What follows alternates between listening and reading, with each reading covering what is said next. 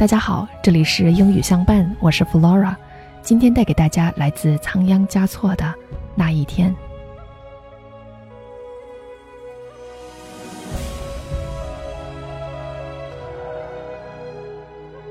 Once for a whole day.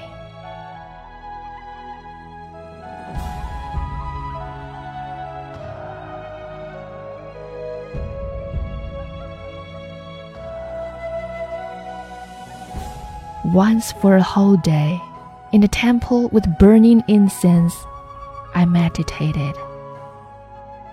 Suddenly, I seemed to hear the resonance of your recitation in my ear.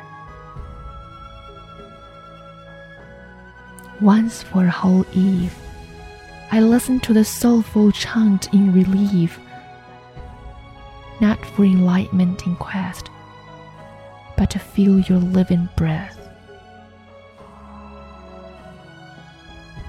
Once for a whole month, I turned all prayer wheels in earnest, not for repenting sins, but to touch your fingerprints.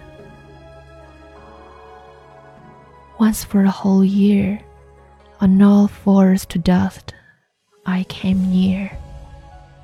Not for worshiping gods, but to feel your warmth and love. Once for a whole life, I journeyed through ten thousand spires, not for rebirth to complete, but to meet you in destiny. once in a split second, I may ascend as a spirit, not for eternity, but to bless with joy and security.